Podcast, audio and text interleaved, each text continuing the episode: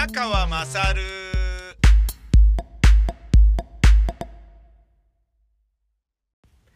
お前のお母ちゃん宮川まさるです。えー、リンチーリンさんでしたっけ？高齢出産の、えー、話題がちょっとネットで踊ってましたね。リンチーリンさん。えー、な、なんだっけ？ EXILE AKIRAさん。の奥様で47歳の台湾の女優さんでしたっけ？タレントさんでしたっけ？えー、結婚された時もね、話題になりましたけど、美しい方で、うん。で、年上女房ですよね。で、この度47歳で出産をしたということで話題になっている。で、47歳、ああ、出産良かったですね、みたいな感じなんだけど、まあ最近のね、若い人はこれ力もらえるなって思うかもしれないけれど、我々としましてはね、もうね、53歳坂上美希というのが、あの、なんだろうな、もう永遠に破られないんじゃないだろうかぐらいな感覚の芸能人最高齢出産のイメージが、あの、なんだろうな、衛生名人みたいなランクにね、坂上美希さん入っちゃいましたので、これによってちょっと僕びっくり、あんまりしないんですよね。リンチーリンさんの47歳っていうのは。ただね、あの、ちょっと考えると、20年ぐらい前ですかね、43歳で田中美佐子さんが、えー、お母様になられた時に、旦那さんの深沢さんに、僕メールで、いや、よかったです。おめでとうございます。で、超心配してました。つって、あの、ご挨拶をした記憶があるんですよね。っていうのは、20年ぐらい前、まあもうちょっと前か。まあ要は、今うちのせがれが25歳か6歳なんですね。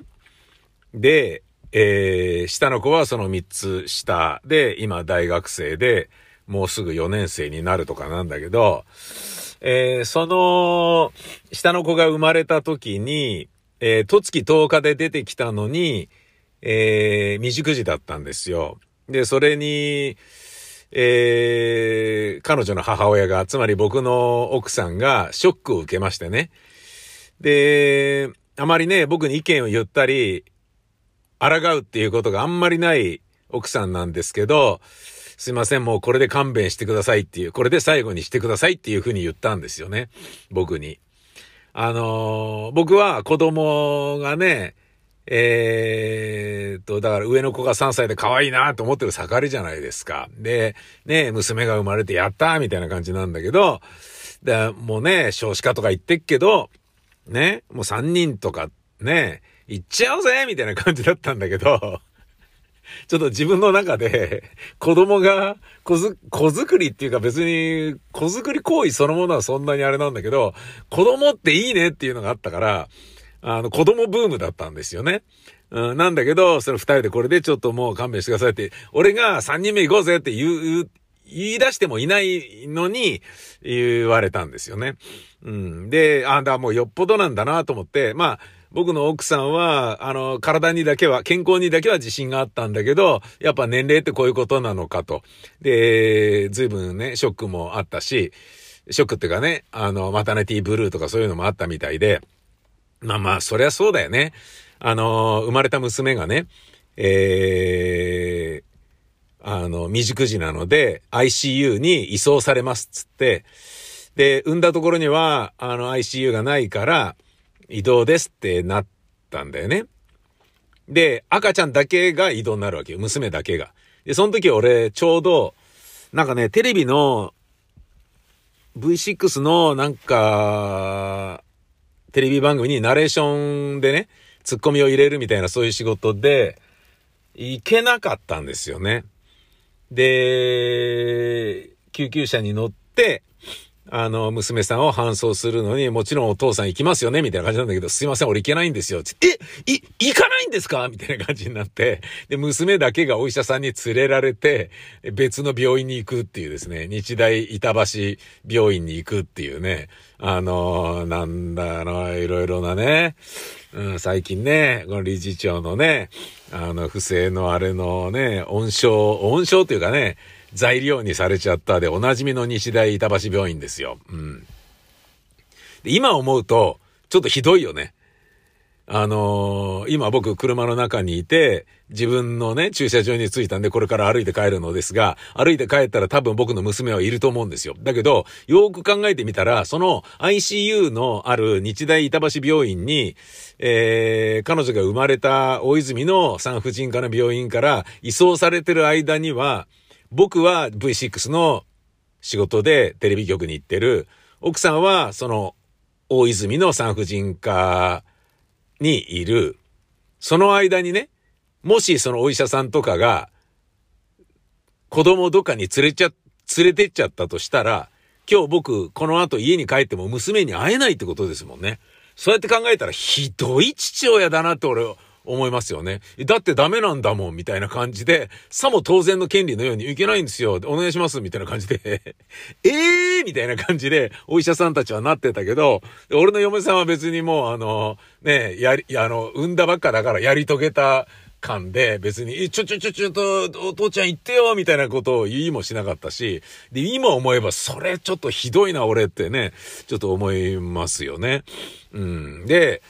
まあそのね、話されてるから、あのー、で、えっ、ー、と、搾乳したおっぱいを僕は、えっ、ー、と、発泡スチロールの、その時釣りやってたから 釣りのマダイとかね、メジナとかを釣った時に入れる発泡スチロールの 入れ物にあの、クーラーっていうかあの、アイスのみたいなやつあるでしょ？あれでおっぱいを冷やしながら運んで 釣り魚かよみたいな感じで、えー、僕の奥さんが絞ったおっぱいを、えー、なんかね、入れる容器があってね。それで、えー、あの、鮮度を保つように、その氷とかで冷やしながら、えー、大泉の産婦人科から日大板橋病院に移送するっていうのを、もう毎日毎日やってたんですよね。おっぱい、おっぱい搬送の係になってたわけよ。なんだけど、そのね、あの、娘に会ってないからさ、生まれた瞬間から抱いてもいないから、僕の奥さんは、それがね、もう死んだんじゃないかとか、で、本当は死んでるんだけど、自分がショックを受けるから隠してるんじゃなかろうかとか、そういうなんかね、疑心暗鬼になっちゃって、俺が、俺さえも嘘をついてるだろうみたいな感じになっちゃって、で、それをね、言えずにいるんだろうってっても本当にね、自分の娘は死んだんじゃないんだろうか、死産なんじゃないだろうかとか、なんかね、そういうことをすごい思ってボロボロ泣いたりとかっていう、まあ要は、なんだ、あの、マタニティブルーっていうのあの、そんなようなことだったりしたらしく、で、まあそうじゃなくてよかったっていうことと、で、そっからまああとね、5年ぐらい経って、幼稚園上がったぐらいで、こう、割とね、身長が普通の状態になり、小学校上がる時には割と身長が大きめな部類に入ってたからよかったっていう。まあ、まあだからね、10年ぐらいはね、ちょっとドキドキしてたんだけど、うん、まあ、そういうようなのもあったかな。そのドキドキも嫌だったのかもしれないね。もうちょっとこれで最後に、あの、勘弁、もう、あの、3人目は勘弁してくださいっていうふうに言われてしまったんだよね。で、その時に、僕の奥さんの年齢がいつだったんだろうな39ぐらいだったかなうーん、違うか。もう、もうちょっと言ってた。いや、言ってないな多分。ええー、38、多分、上の子が、だもうちょっと、あの、35歳になったら高齢出産になっちゃうんですけど、そろそろなんとかなりませんかみたいな感じの提案を奥さんから受けて、えー、34歳で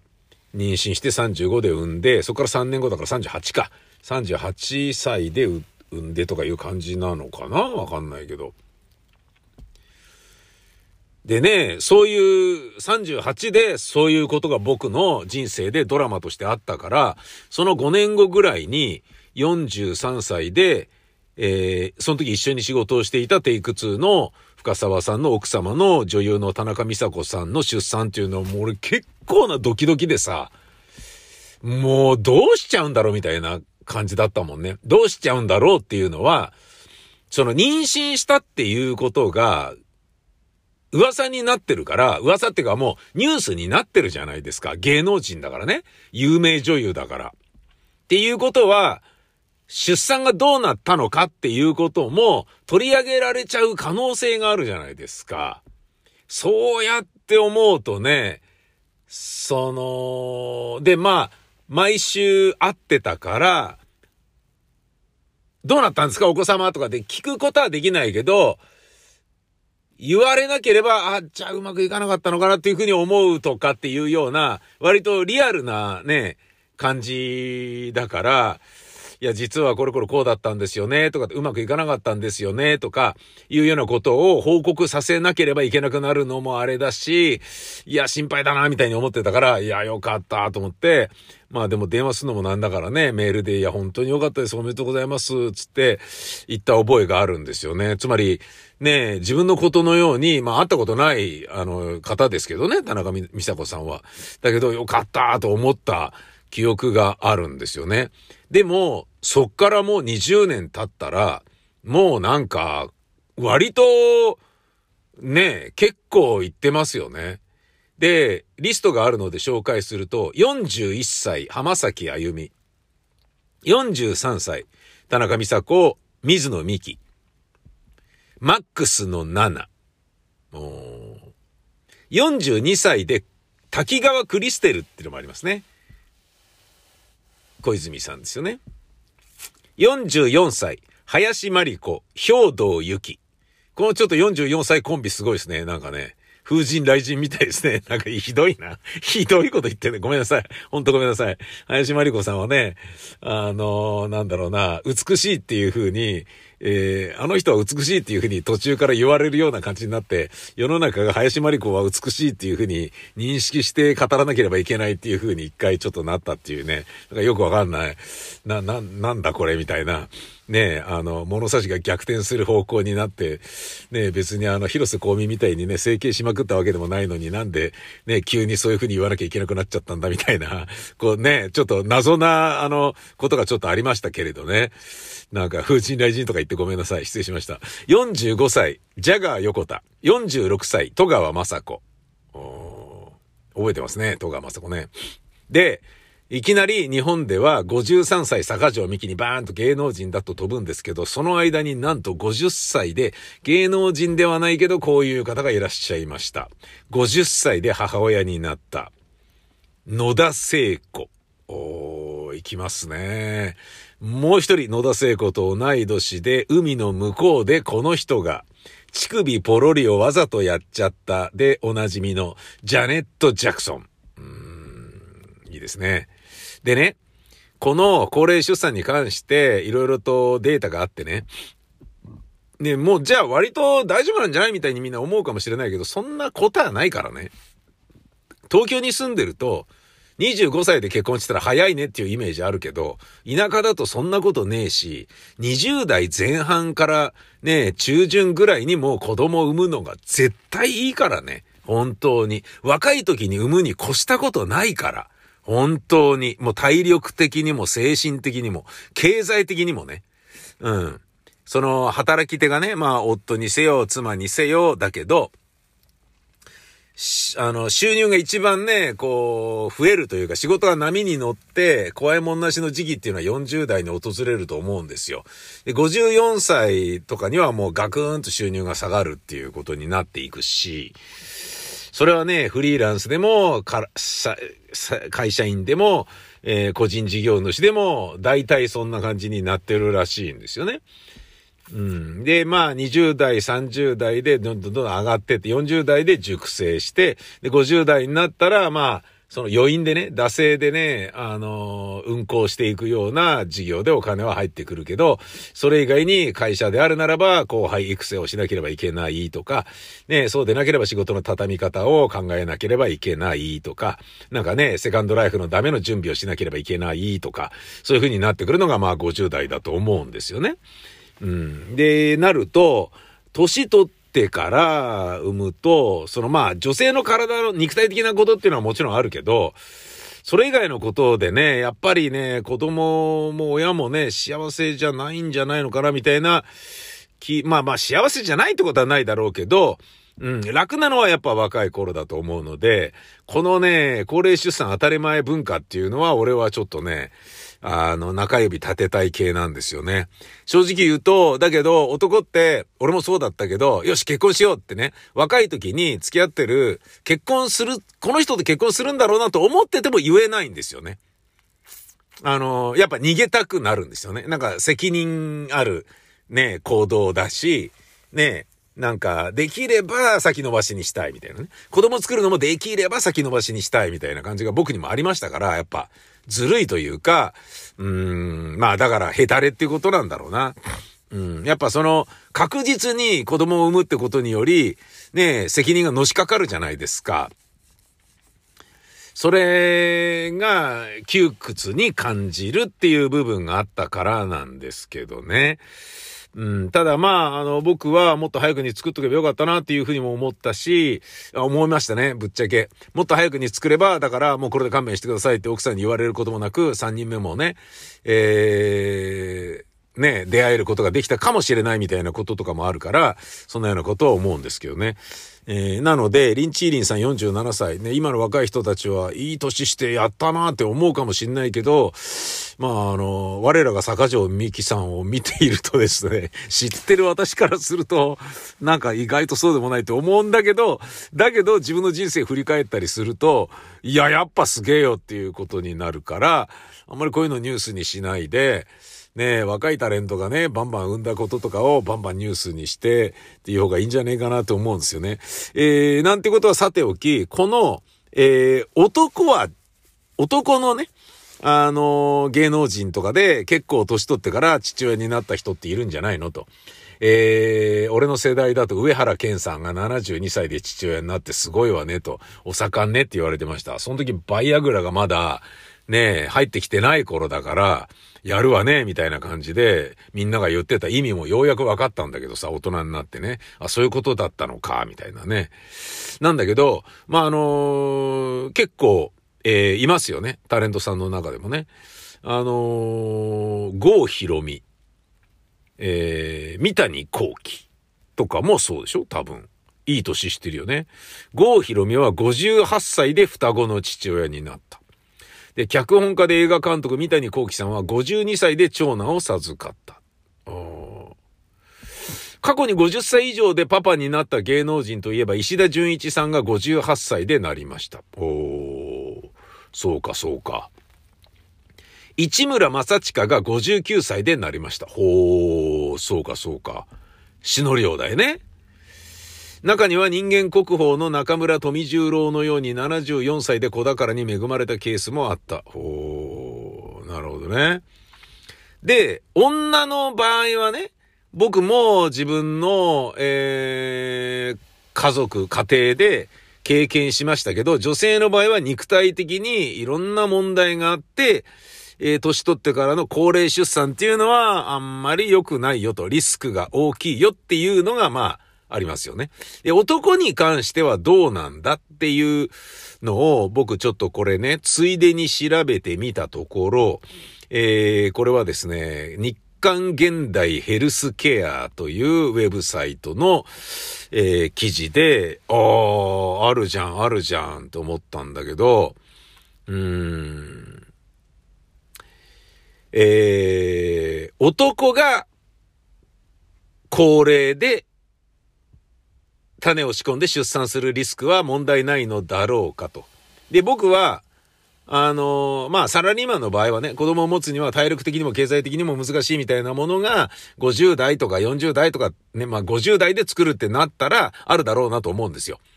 だってね、子供が一番金かかる大学受験かなとかっていうような頃に定年退職で、あらら、みたいなことになって、まあ、収入止まるね、みたいな、年金生活、みたいなことになるから、なんだかよくわかんねえな、みたいなことにはちょっとなるじゃないですか。バランスがね。あのー、なんだろうな、収入が増えるときに子供のお金をかかるときに、ちょうど重なるのが一番美しいというか、まあ楽なパターンだよね。うん。なんだけど、そうじゃない。っていうようなことはあるけど、肉体的にも男も何か関係あるのかっっていうのを見たら、なんとあるらしいです。実際高齢の父親から生まれてくるお子さんに自閉症や統合失調症などの優勝率が高くなるという話は医者の間でも話題になります。お子さんが女の子の場合は乳がんや子宮がんなどの女性特有の病気になりやすいという話もあります。うん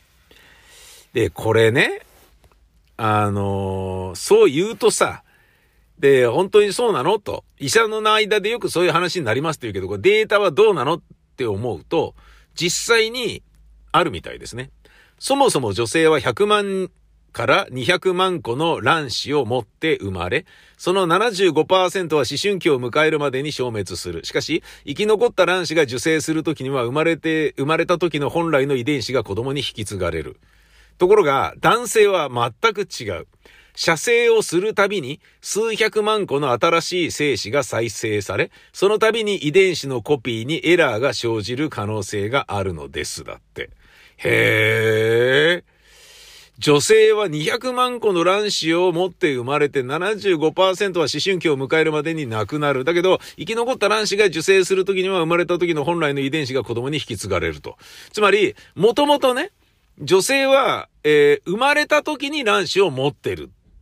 で、それをそのまま大事に卵巣で育んでっていうことらしいんですよね。だけど男は射精するたびに数百万個の新しい精子を作り続けてると。作って出して作って出してを繰り返してる。だから遺伝子のコピーにエラーが生じる可能性があるわけ。新しいものを作っているから。で、アイルランドのゲノム研究では、高齢の父親から生まれた子供ほど多くの突然変異を受け継ぐことが分かっている。いや、このデータが出ちゃってるから、ちょっとこれは俺は残念だなと思って、ビビりましたね。アメリカのマウントサイナイ医科大学の研究によれば、40歳以上の男性は30代以下の男性と比較して、自閉症の子供が生まれる確率が6倍高いという。すごくないですかこれ。30代以下の男性と比較して40歳以上の男性が父親として子供を作る場合、自閉症の子供が生まれる確率が6倍高いですよ。40歳以上ですよ。ちょっと怖くないですか？嫌じゃないですか？また、子供がうつ病や前立腺がん、乳がんなどを発症する確率も男性が高齢になるにつれて高くなる傾向にあることが報告されている。これちょっと嫌じゃないですか？これ。嫌ですよね。さらに、もっと言うとですけど、もう結構ね、いい年の人がこれ聞いてたら耳が痛い、キャーとかね、やめてみたいなことだと思うんだけどさ。もうなんか、若い嫁さんと結婚したばっかなのにやめてとかって、チンコ立たなくなるとかっていう風に思うかもしれないけど、言いますよ。えー、厳しい現実をここでね、つまびらかに。さらに、50歳以上で父親になった人は、20代前半で父親になった人に比べて、孫が自閉症になるリスクが1.7倍から1.8倍になるとのスウェーデンの研究もあります。うーん。きついね、これね。いや、こうした男性の高齢出産リスクについての研究はまだ始まったばかりであって、男性の出産適齢期がいつかというのも含めて、本当に男性が高齢の場合出産リスクがあるのか否か確たる話はまだまだありません。自閉症の子供が多いという報告も遺伝の問題とは別の可能性もあります。晩婚男性は内気で引っ込み治安。自閉症気味の人が多いので、単にそれが子供に引き継がれてるだけなんじゃねえのという説もあるよね、と、茨城委員長は言っている。それはそうかもしんないね。高齢で出産するってことは恋愛に奥手だから、自閉症が多いんじゃねえのっていう。それがただ、あのー、ねえ、覚醒遺伝で孫が、孫にが自閉症になる確率が異様に高いとかっていうだけの話かもしれないね。もしかしたらね。あ、これはそうかもしれないな。うーん。まあでもね、長寿化に関してはね、考えなきゃいけない話だし、これもちょっとね、これからの研究に期待しつつ、とっても気になる話題ではあるよね。まあ俺はね、これからね、えー、新たにね、えー、パパですよって助産婦さんにね、言われて、にんまりするっていう機会はないとは思いますし、なくていいと思ってますけれども、うーん、だけどね、最近ね、俺の、俺と同い年ぐらいの人でね、若いお姉と結婚してやったみたいな感じになってる人とかは、これ聞いたらちょっと待ってくれよ、宮川つって、勘弁してくれよって思ってるかもしんないね。ただ、あの、俺もまだね、なんだろうな、あの、わずかながらの夢として、えー、なくはないことがありますよ。えー、俺の夢は何度も言ってますけど、娘に、えー、泣きながらこう言われることです。あんな若い子お母さんなんて呼べないよ。